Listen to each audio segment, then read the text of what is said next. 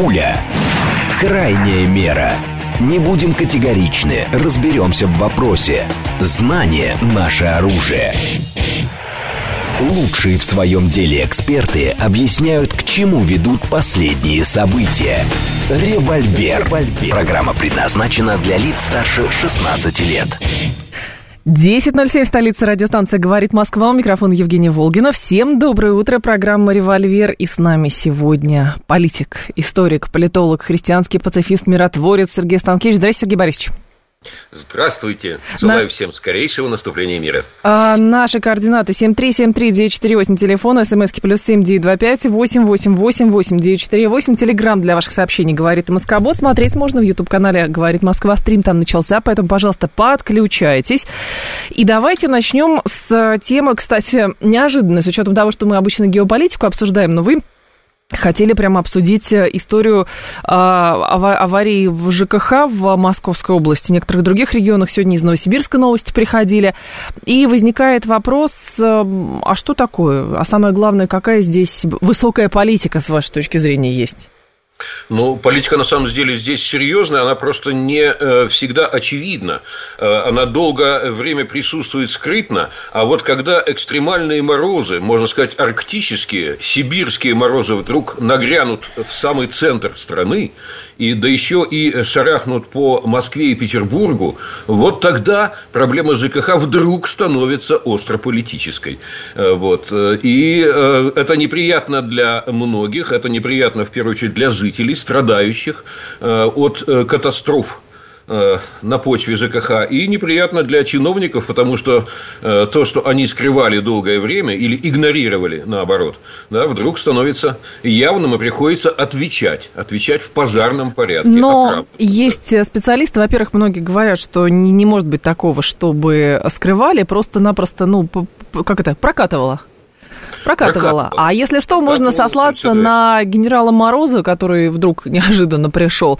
Ну или каких-нибудь стрелочников выбрать. Такое тоже может быть. Другое дело, вот что Сергей Борисович... Активно, активно наказывают стрелочников, да. Ну, может быть, может быть, они действительно в чем-то замешаны, но как это, следствие разберется. Другое дело, Сергей Борисович, здесь любопытная тема. Мы говорили с энергетиком, со специалистами в течение этих дней по поводу коммунальных аварий в, ЖК, в Московской области, и все они абсолютно пришли к выводу к тому, что это результат безудержной рыночной реформы, которая у нас проводилась больше 20 лет, когда говорили, что государство неэффективный собственник, надо дробить, э, значит, сетевую инфраструктуру, надо, чтобы частный бизнес туда шел, потому что польются инвестиции, а никакие инвестиции туда в большом количестве-то и не влились, и все равно там, где есть социальная ответственность, там должно быть государство, а не бизнес?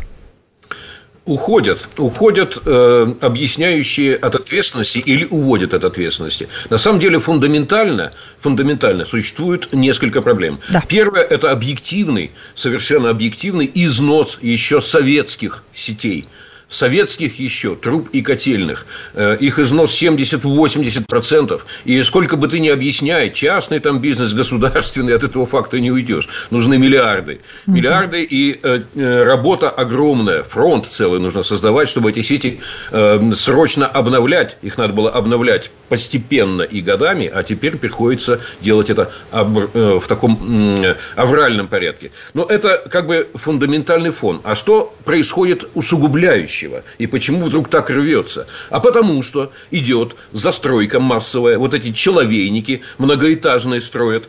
Их быстренько-быстренько правильные фирмы, правильно э, соединенные с чиновничьим аппаратом фирмы, быстренько строят. А дальше встает вопрос об их подключении к сетям. Куда?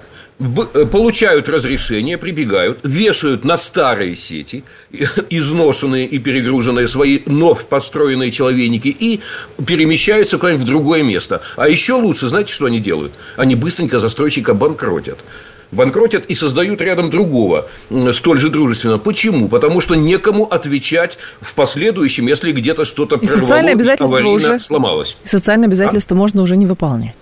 Ну, вот, совершенно верно. Не, не с кого спросить, самое главное. А где застройщик? Почему он так сделал? А он уже обанкротился.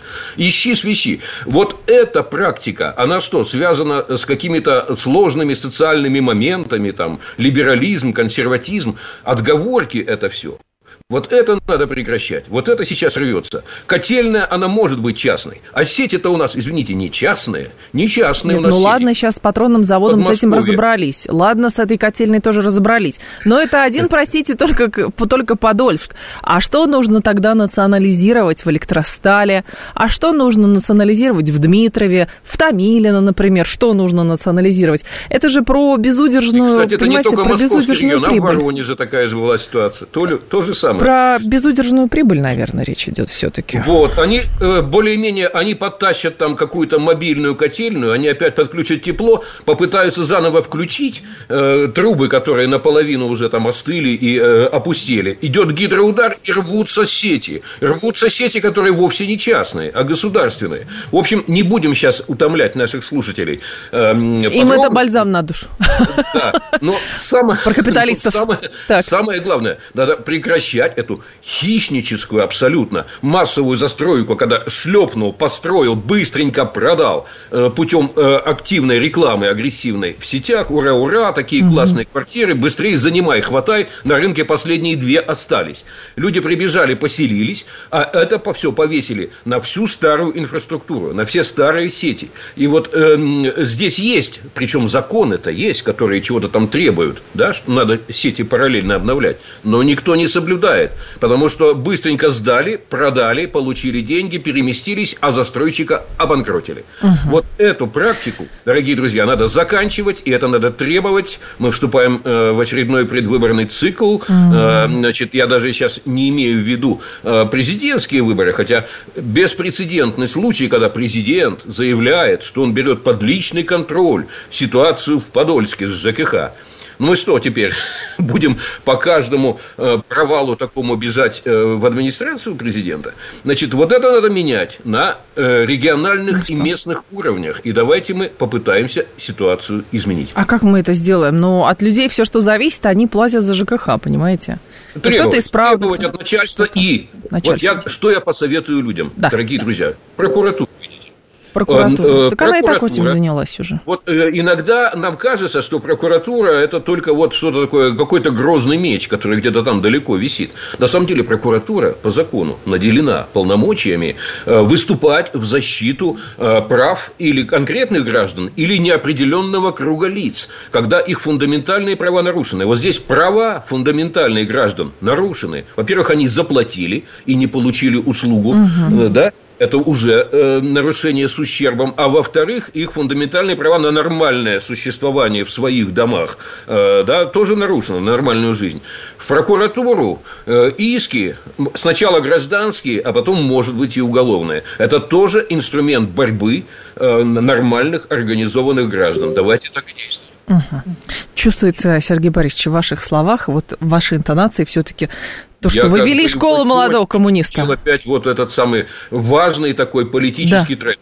Политический тренд. Хорошо, а про политические тренды теперь в Европе интересно, а, потому что так или иначе сравнивают, знаете, как говорят, а, в России хорошо работает э, четко общественный транспорт, там банковская система и так далее. А все почему? А потому что у нас забастовок нету. Вот, например, в Германии забастовки серьезные проводятся, и все, и общественный транспорт встал. Кто-то говорит, что это признак, э, значит, как это, высокоразвитой демократии, а кто-то говорит, что, ну ладно, можно, конечно, бастовать, но при этом почему остальные-то должны страдать? Ну, тут э, опять-таки сложный момент. Это значит, что запустили слишком проблему э, в э, Германии. Что такое Deutsche Bahn в Германии? Вот кто бывал в этой замечательной стране, ну, Deutsche Bahn – это государство в государстве, это вот железные дороги. Они очень развитая сеть, и там повешена на это и там промышленность, и торговля, и частные угу. граждане перемещаются охотно. Причем эта железная дорога заходит внутрь городов, и можно въехать ехать прямо на электричке чуть ли не в центр города, э, в поезде, перемещающемся между городами.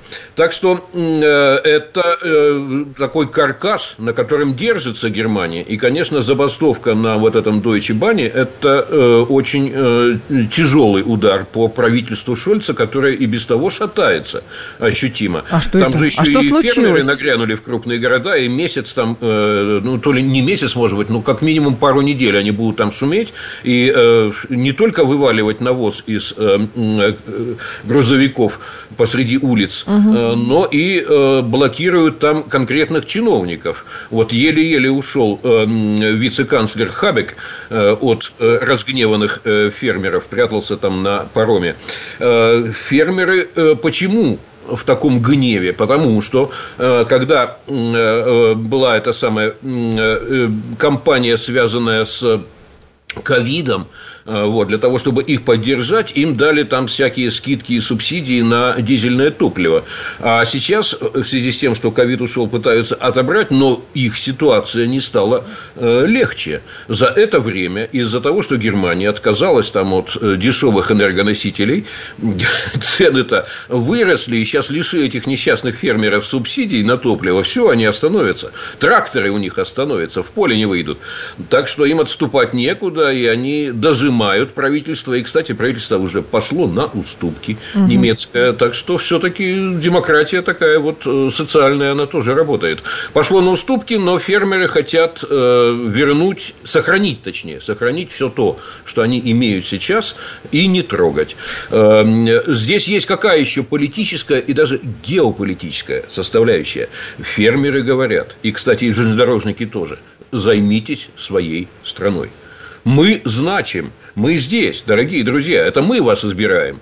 Поэтому э, там помощь и другим государствам это может быть и хорошо, когда есть mm-hmm. какие-то свободные средства, но займитесь своей страной безотлагательно. Сергей Борисович, так а что, здесь есть геополитическая э, такая тема тоже. Сергей Борисович, а я, честно говоря, не очень понимаю, почему вдруг э, сейчас вот эти забастовки в Германии нужно расценивать как э, признаки опять шатающегося режима Шольца с учетом того, что там регулярно при и при Меркель, и при других, э, при другом руководстве а, какая-нибудь Люфтганза бастовала, бортпроводники бастовали, летчики бастовали, а, води... обществен... водители общественного транспорта бастовали, железнодорожники тоже бастовали. Отвечаю. Дело в том, что сейчас системная проблема. Не то, что вот здесь надо чуть-чуть поправить, там чуть-чуть поправить, э, немного подбросить там авиадиспетчерам и немного еще кому-то. Э, здесь проблема-то системная. Э, германская экономика оказалась волюнтаристски совершенно отрезанной от прежней энергетической базы с относительно дешевыми энергоносителями. Сейчас переводится на совершенно другое энергопотребление, совершенно другое, гораздо более дорогое. В этой связи идет деиндустриализация в минувшем году четыре крупнейших металлургических завода закрылось. Про Химпром я даже не говорю, знаменитый германский, который весь уже почти перекочевал в другие страны. Идет деиндустриализация. Так они же ветряки Из-за... хотели везде построить, и, прошу прощения, водород добывать, и все. И не нужен ни русский Это газ, уголь, долгое. ничего не надо.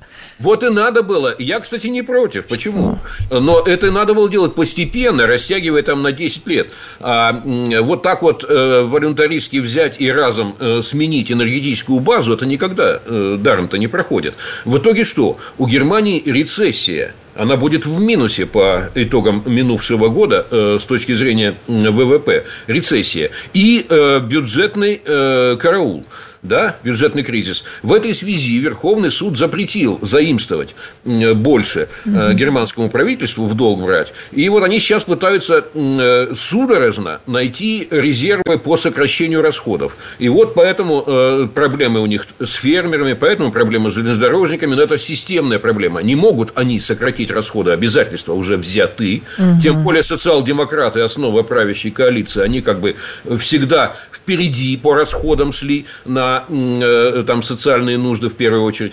Ну и э, вот сейчас подорвать свою же социальную базу и пойти на расходы крайне сложно, а приходится. Поэтому проблема системная. Да. Поправлять каким-то образом ситуацию, скорее всего, придется все-таки уже не Но... Ну, этому правительству, там серьезные альтернативы созревают. Но с другой стороны, Сергей Борисович, хорошо, даже если какая-то альтернатива, не альтернатива для Германии придет, какая бы то ни была другая партия, а откуда деньги-то возьмут? То есть в любом а случае мы... Например... Сара Вагенкнехт Вот, мы в течение двух э, лет наблюдаем как раз, ну, некую такую, знаете, обработку а, людей, в Европе, которая сводится к следующему тезису. А, вы сейчас должны пояса затянуть, потому что нам нужно там, не знаю, поддержать Украину, избавиться от углеводородной зависимости от России, а потом в 2035-45 году мы заживем хорошо, потому что вы должны быть сейчас экологически ответственными, политически ответственными, а для этого вам нужно менять, как это, модель потребления. Значит, еще раз, э, на философском уровне это возможно и правильно, потому что действительно мы видим, как рушится климат. Э, да ничего не рушится, Сергей Борисович, я вас умоляю, ну что, что и рушится? с этим что-то надо делать. Какой климат От того, рушится? Что это происходит очень медленно и на протяжении длительного времени, это не значит, что этого вообще не происходит. Э, надо все-таки ученым доверять. Вот. Я угу. считаю, что гея, гея, это наша земля, да, она нами недовольна. Сергей Но... Борисович, знаете, я думаю про ученых. Я прошу прощения, здесь тоже ставлю свои три копейки. Ученым, конечно, стоит доверять, но прежде всего нужно посмотреть, на чьи деньги ученые разрабатывают и пишут свои страшилки по поводу того, что мы все умрем от того, что на полтора градуса повысится температура. Нужно отказаться срочно от а, молочного производства, мясного производства, потому что коровы самые серьезные эмиссенты метана. И поэтому поэтому нужно есть червяков и пользоваться ветряками. Вот, а здесь вы говорите о второй стороне. То есть я говорю, что проблема все-таки существует. А вот нужно срочно, это уже спекуляция. Срочно ничего не нужно. Пусть коровы себе пасутся, вот, и пусть куры спокойно клюют зерно. Вот. А, значит, это реакция, это длительный тренд, это очень плавный тренд. Надо им заниматься тоже постепенно, все-таки сохраняя традиционную промышленность так долго, как возможно так долго, как нужно, угу. значит, сохранять. Поэтому э, не должно быть ни э, вот такого зеленого экстремизма, на который, кстати, нарвалась Германия, угу. тоже. Там ведь в правящую коалицию входят зеленые, зеленые ну какие да, агрессивные да. эти зеленые, какие они бессмысленные и бездумные. Поэтому этот зеленый экстремизм надо обязательно изолировать от большой политики. Не нужно ему, не нужно пускать радикалов зеленых в правительство. Европейские, ну и какие-то ну другие. Как? Так если они же с самым оказались оказались э, беспокойным меньшинством, которое теперь пропагандирует, как называется, положительную дискриминацию. Вот-вот. Вот этих самых дискриминаторов э, положительные не, не лучше отрицательные. Народ выбрал, Это... Сергей Борисович. Это же народ, да, народ выбрал народ радикалов. право на ошибку. Важно, чтобы А-а-а. у народа была возможность вовремя исправлять да? свои ошибки. Это важно. Вообще, это ирония была по поводу того, что народ выбрал, честно говоря. Ну, почему выбрал? Ну, потому что, ну, а странно выглядит, ну, ну, правда, странно выглядит. То есть, в данном случае речь идет о какой-то, о навязывании повестки. Вот посмотрел народ на Анну Лену Бербок в Германии, да, да, в роли, Господи, в роли министра иностранных дел, и так. понял, и понял глубину своей ошибки и будет ее исправлять. Так что исправление ошибок важно. 7373948, телефон прямого эфира, 7373948, теле, э, по коду 8495, смски плюс 7925 888 948. Так, э, германским фермерам нужно и железнодорожникам надо переехать работать к нам, в нашу тихую гавань говорит Роман Иванович. Так, еще кто-то вот, из слушателей... Коротко отреагирую. Давайте. Идея. А, вы, а вот предложить э, немеренные гектары наши. Э, у да. нас, напомню, у нас 41 миллион гектар только пасни. Ура! Только пасни. Это очень хорошо. Вот предлагайте, да, и приглашайте, и пусть э, хозяйствуют. Почему нет? Главное, чтобы не хозяйничали. Нет. Хозяйствовать можно. Хозяйствовать. Но, понимаете, это политически, как это сейчас называется, а, Э, от России исходит политическая токсичность. И поэтому даже если умные люди немецкие, которые всеми силами э, связывали свой бизнес с Российской Федерацией, сейчас они все равно вынуждены смотреть в сторону Соединенных Штатов Америки, потому что их Шольц не поймет, Анна Лена Бербак не поймет, никто. Хотя, казалось бы, здесь, пожалуйста, приходите, хотите фермерское хозяйство развивайте, хотите технологические какие-то ниши развивайте, пожалуйста, но мы политически токсичны. Не знаю, до поры до времени. Завершаться военные действия, вот что нужно сделать, это действительно обеспечить максимально благоприятные условия для тех, кто хочет приехать, внести деньги и работать. Тогда по-другому спрашиваю, Сергей Борисович, почему а, вы рассуждаете по поводу этого только с позиции того, что должны завершиться боевые действия, и тогда как будто бы все вернется на круги своя, и европейские деньги снова потекут рекой, а с учетом того, что рекой Соединенные Штаты... Пусть хотя бы. Соединенные Штаты Америки Америки или даже страны Европейского Союза, которые участвовали в коалициях, например, а, в военных кампаниях против а, Мамар Каддафи, там, против а, Саддама Хусейна и так далее, они не воспринимались как токсичные. Вот в чем дело. И деньги текли рекой. В чем разница? Ну, не очень понимаю. Давайте, давайте мы не будем, давайте мы не будем э, путать э, отношения между правительствами и э, поведение э, предпринимателей и граждан. Им никто не запретит, если они решат. Если они сами разберутся своим умом, где им лучше и где им выгоднее, и сами решат куда-то перемещаться, вот таким, а таких немало, надо помогать. Без политики не обойдется, Сергей Борисович, вы прекрасно это понимаете. Потому что, еще раз, многие бизнесмены понимают выгоду работы в Российской Федерации но политически а, они видят в этом, ну, наверное, определенные риски. Наверное. Вообще предпринимательство. А вот вы не любите на эту тему. Когда я сра- сравнение нет, нет, предлагаю вам проводить, вы сразу не Предпринимательство включает в себя управление рисками. Нет предпринимательства без риска. Нет предпринимательства без риска, да. Но при этом, извиняюсь, э, европейцы все равно продолжают покупать российские СПГ, потому что да мы же, конечно, но мы не можем. Извините, простите. Примерно ну, так это и выглядит. это, кстати, показывает адаптивность. Адаптивность, в том числе частной экономики. Потому что СПГ у нас торгуют частные компании в основном. Да? И, э, значит, э, э СПГ э, – это э, адаптивность частной экономики. Вы, нас, вы нам трубы обрезали, а мы в вашей... В смысле мы обрезали? Подождите, а кто трубы обрезал? Кто ну, трубу как, обрезал, Сергей Борисович? Пока не ясно, кто там взорвал. На а почему вы говорите, вы трубы обрезали? В смысле, мы трубы обрезали? Нет, нет, нет, это мы говорим Западу, вы нам трубы обрезали, а мы к вам стучимся с, с сжиженным газом в ваши порты. А, вот оно что. Как-то. А я думала, что идеологию надо докручивать до конца. 7373948, телефон прямого эфира. Так, сейчас а звонки есть, кстати. А, давайте примем. Алло, здрасте. Алло. Алло. Да. Да, доброе утро, Федор. Доброе утро, пожалуйста.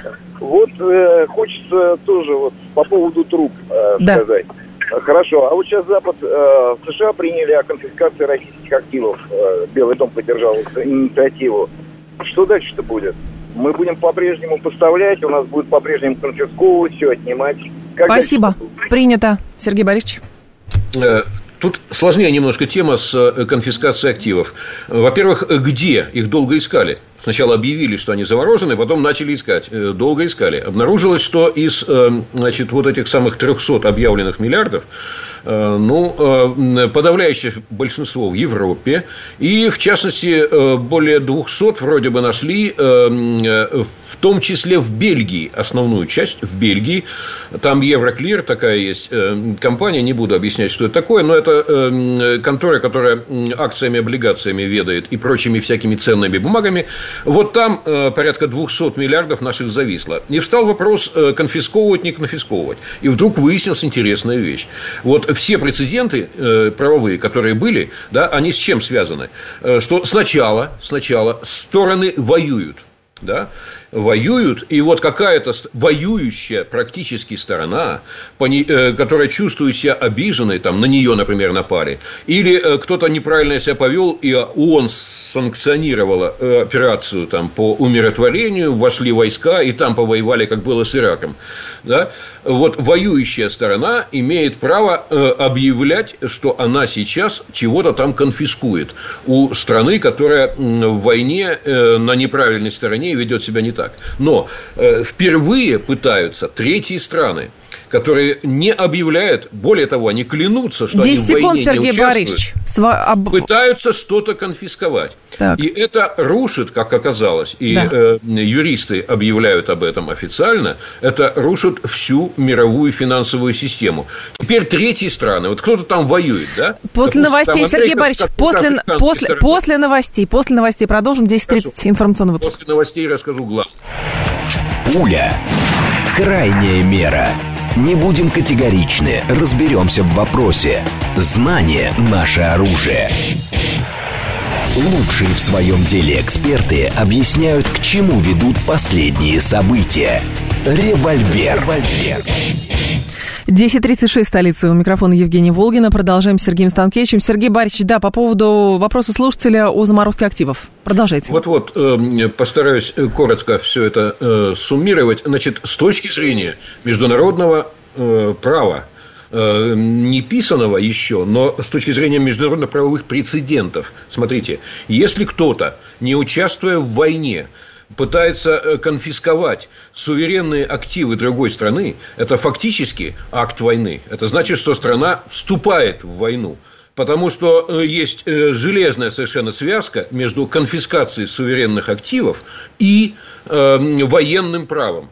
Поэтому, не участвуя в войне и заявляя, нет-нет, мы не участвуем, мы только помогаем, мы со стороны смотрим, мы сочувствуем, и при этом э, пытаться конфисковать суверенные активы, все, ты, дорогой мой, считай, что это только вопрос времени, когда ты будешь частью прямых военных действий.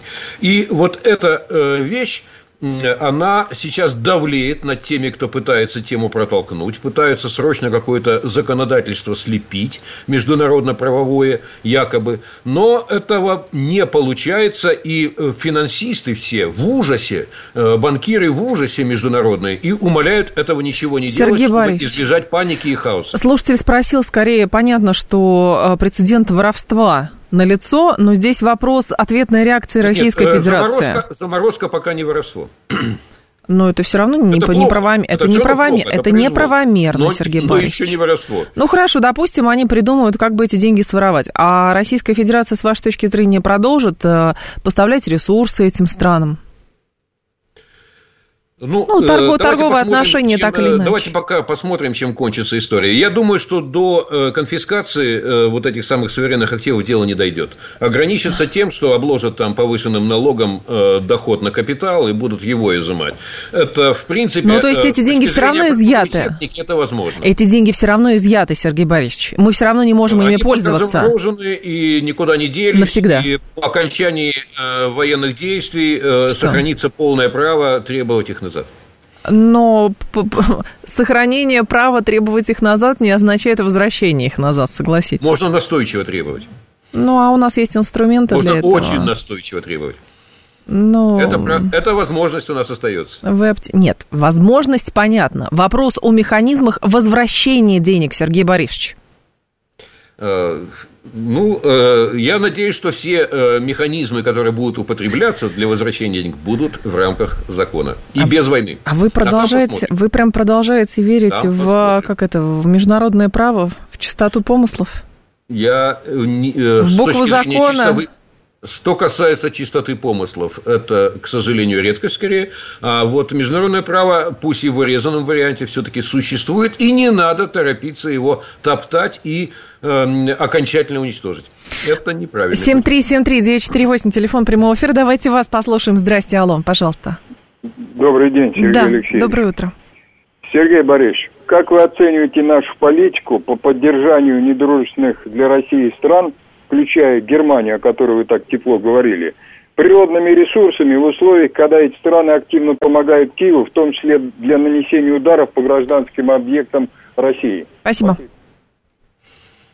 Э, Германия действительно великое историческое государство. Я очень хорошо отношусь к историческим именно э, э, государствам и нациям. И в этом смысле со мной, я думаю, и президент России согласится, что Германия великое историческое государство. И, в принципе, с немецким народом у нас нет каких-то на сегодняшний день принципиальных разногласий. Ну, а вот с правительством Германии, видимо, есть. Да, не все у нас хорошо в этом смысле, но мы их не поддерживаем ни в коем случае случае. Мы продолжаем с ними торговать.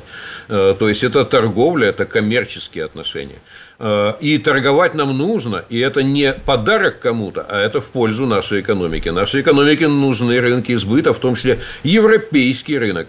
Э, крайне важный для нас торговый партнер, и, а в смысле энергоносителей даже премиальный. Как тогда понять... Так что будем торговать и дальше. Тогда будем. как понять эту логику, Сергей Борисович, если те же самые европейцы или Соединенные Штаты, ну, в данном случае Европа, потому что товарооборот здесь был выше, чем со Штатами, а имея потерю, многократно выше. денежную потерю от введения санкций против России, но преследуя во, во многом идеологические э, цели и политические цели, отказываются от торговли, увязывая политическую составляющую с экономической, а мы говорим, что, ну, мы, конечно, с ними тоже боремся, они Украину поддерживают, а, оружие поставляют, а не только каски и бронежилеты. Но торговать мы с ними... А как это работает?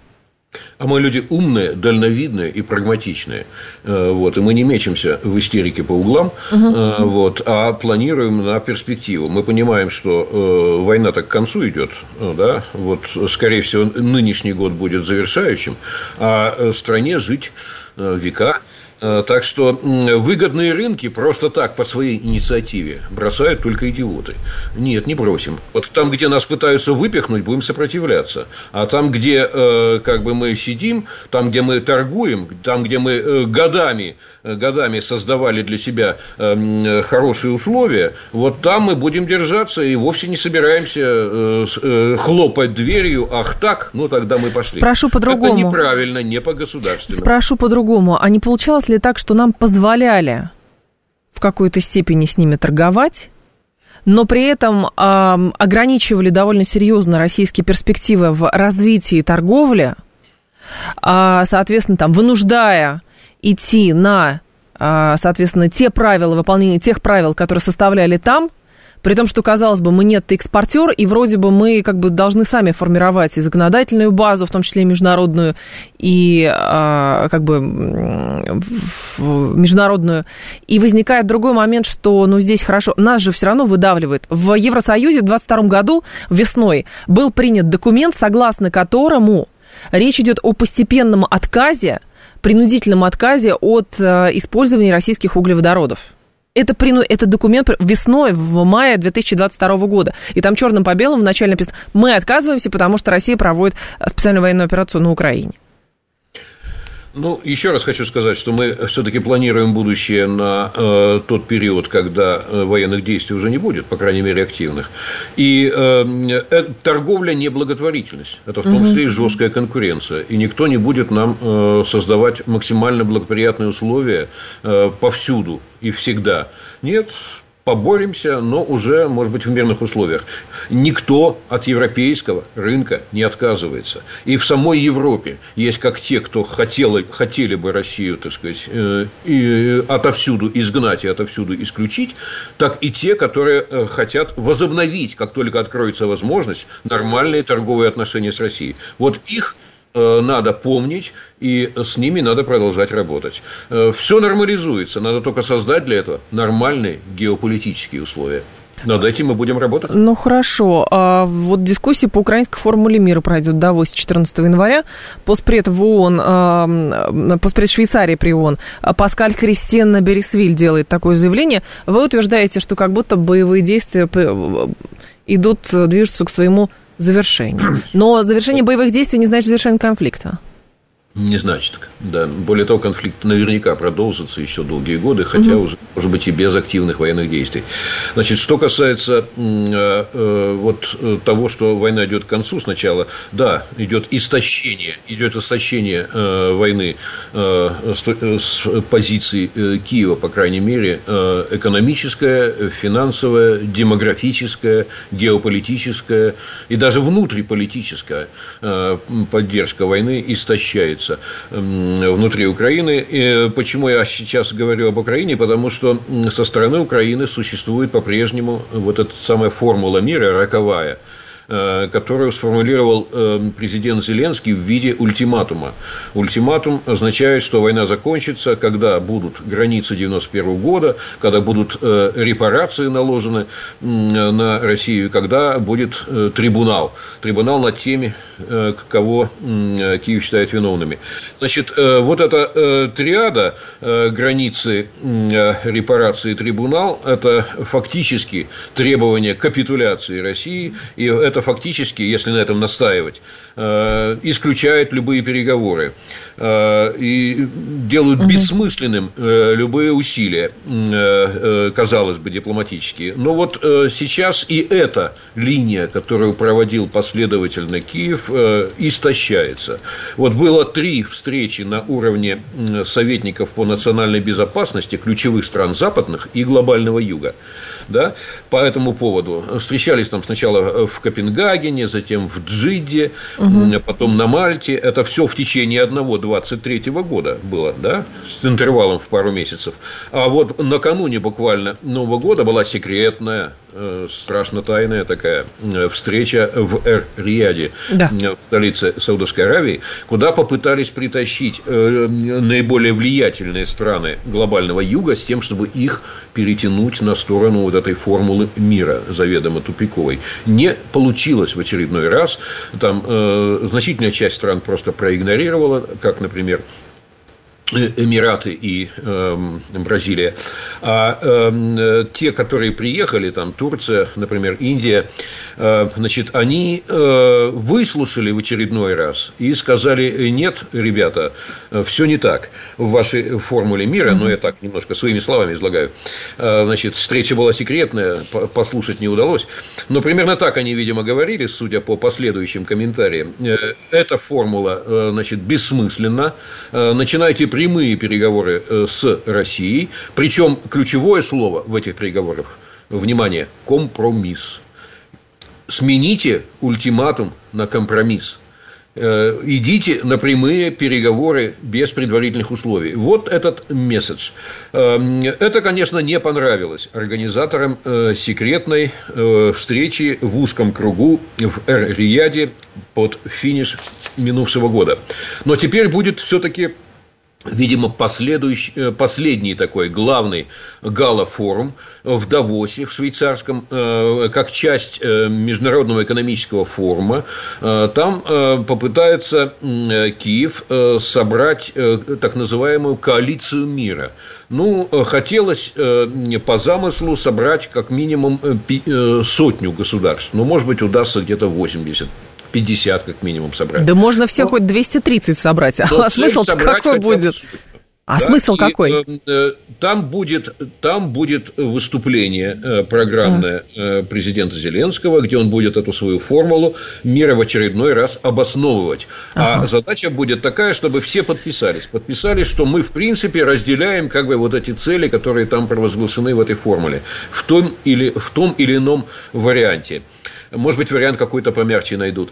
Эм, и э, что это дает? это дает как бы, с точки зрения организаторов этого самого форума мира, э, дает возможность говорить, смотрите, это не э, какие-то экстремистские требования одного Киева. Угу. Это целая международная коалиция поддерживает. Да То бог есть, с ними. за этим ну. стоит мировое общественное мнение за этим стоит. И, и это как бы усиливает переговорные позиции Украины. Да ничего это не усиливает. Переговорные позиции Украины определяются... Такой максимально э, радикальной, быть ультимативной, потому что за этим международное общественное мнение. Значит, э, по-моему, э, затея бессмысленная. Угу. Это будет очередная потеря времени в тот момент, когда страшная цена уплачивается за продолжение военных действий ежедневно и даже ежечасно. Это э, растрата ценнейшего исторического времени на сугубо имиджевые мероприятия. Э, к миру мы никак не продвинемся таким путем.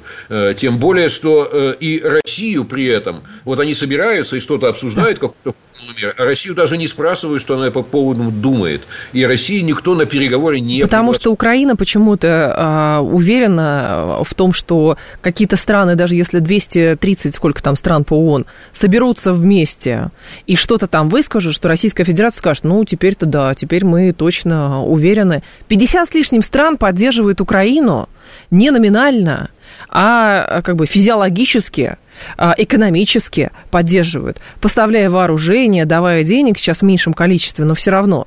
И это не останавливает Российскую Федерацию от преследования собственных целей. Поэтому, а, если Украине надо договариваться, то Украине напрямую нужно договариваться с Россией. А Украина каким-то образом а, всячески не замечает или не хочет заменять, что есть такое государство Российская Федерация, под контроль которой уже ушло 20% территории Украины, но при этом уверена, что какое-то большинство мировое как будто бы э, к чему-то может Российскую Федерацию сподвигнуть. Ну, я, э, в принципе, не хотел бы, э, да, как бы дальше обсуждать эту идею. По-моему, она тупиковая, но э, понятно, что пропагандистский потенциал будет исчерпан полностью вокруг этой идеи, но к миру она нас не приблизит. Сергей 24 ага. год, который уже наступил, будет, с моей точки зрения, годом избавления от иллюзий, будет годом прозрения, будет годом, будет годом осознания, дальнейшего осознания тупиков, в том числе после вот этого военного тупика на поле боя. И вот эта формула, нелепая формула мира, да, которая предполагает капитуляцию одной из сторон, хотя капитуляция на поле боя не просматривается, эта формула мира должна быть скорректирована. И вот, судя по многим значимым публикациям, не по шуму э, в сетях, а с точки зрения значимых публикаций, которые я вижу в качественной западной прессе, вот э, будут склонять союзники Киева склонять к тому, чтобы эта формула была скорректирована, чтобы от ультиматума отказались, и чтобы возник, наконец, э, в Киеве настрой на Сергей Борисович, а, во-первых, я... Это будет, это будет трендом 24 Я года. удивляюсь, честно говоря, мне кажется, вы меняете свою позицию, потому что на протяжении 23 года вы говорили, что вот там 12 стран мира соберутся и что-то там определят, какую-то формулу мира, еще что-то. Теперь, спустя год, вы говорите, что а, сколько бы стран не собиралось, это все все равно тупиковый путь, потому что у Украины ультимативная позиция. Так. И другой ваш тезис, а, связанный с тем, что на поле боя тоже не происходит. На поле боя как раз происходит. Еще раз, 20% территории Украины находится под контролем Российской Федерации. Ну, и после этого карту, говорить, что это не аргумент... на карту, куда что подвинулось за год. Вот сравните карту годичной давности. И что? Нынешней. И что? Ну и что, никуда ничего не подвинулось.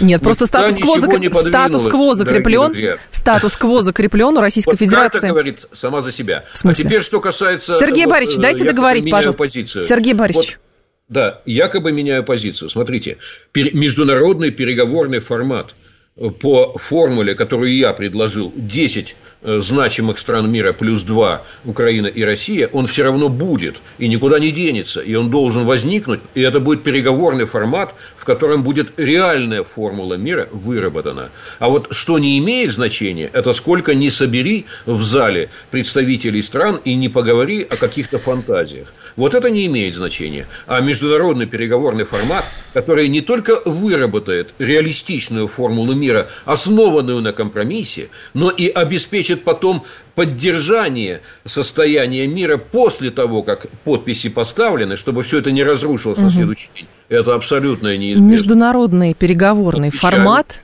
международный переговорный формат выработается в нужном ключе только в тот момент, когда все участники международного переговорного формата, куда Россию всячески не приглашают и не замечают, убедятся, посмотрев на карту, что статус-кво в ходе а, конфликта в сторону Украины никак не меняется.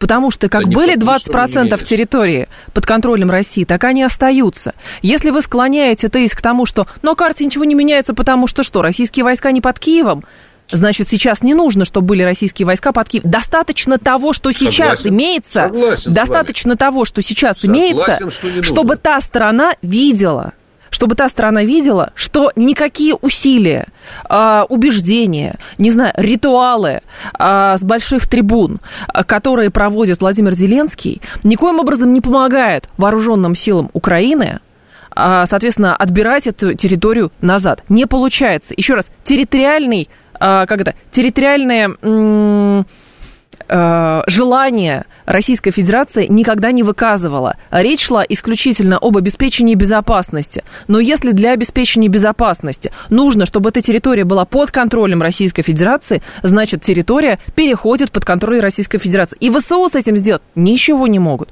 Вот и весь сказ.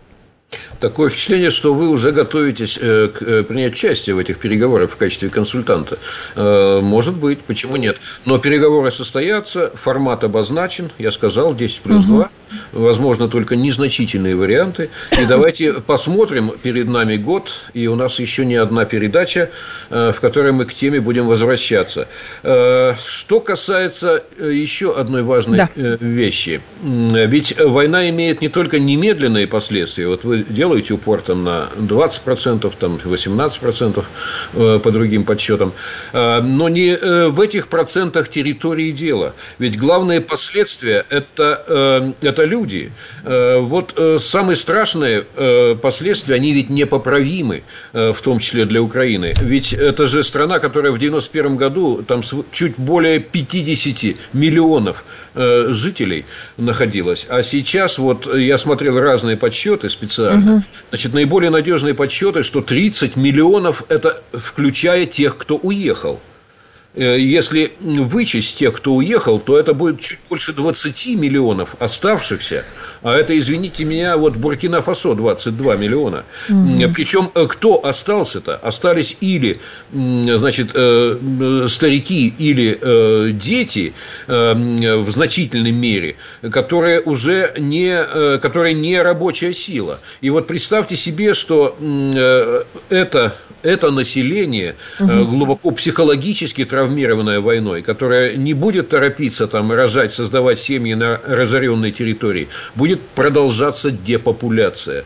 И вот эта э, э, демографическая катастрофа, это последствия уже непоправимые. Их э, международной помощью не поправишь. И вот не усугублять эту катастрофу, а как можно быстрее э, прекратить ее разворачивание, я думаю, это в интересах и украинского народа, и украинского руководства, ответственного украинского ну, руководства. Ну, а есть в украинском руководстве ответственные люди? Кто? Э, их немного. Ну, кто, например? Просто по фамилиям, я не знаю, честно. Ну, понимаете, мне трудно называть фамилии. Ну как? Я, э, ну вы же сами говорите. С ними, лично с ними не знакомы, э, не всех их слышу. Но я предполагаю, что все-таки есть. Я предполагаю, я допускаю. Я их не знаю по фамилии. То есть пока нет. У меня нет списка. И яв, вы сразу явки, пароли, адреса. Ну интересно, Сергей Борисович. навыки, понимаете, откуда? Интересно. Что, что, что еще раз? Откуда у вас такие навыки? Явки, пароли, адреса, списки? Нет, не просто факт-чекинг. Надеюсь, что есть. Нет, тезис должен быть подкреплен доказательством, Сергей Борисович. Вы говорите, что на Украине есть, на Украине есть э, ответственные да, люди. Я честно хочу не знать, может, кто это. Нет, это допущение, потому что не может не быть. Я из этого исхожу. Потому что не может не быть. Просто-напросто. Да, ага, просто. интересно. Вот Но сейчас пока не слышно да. этих людей.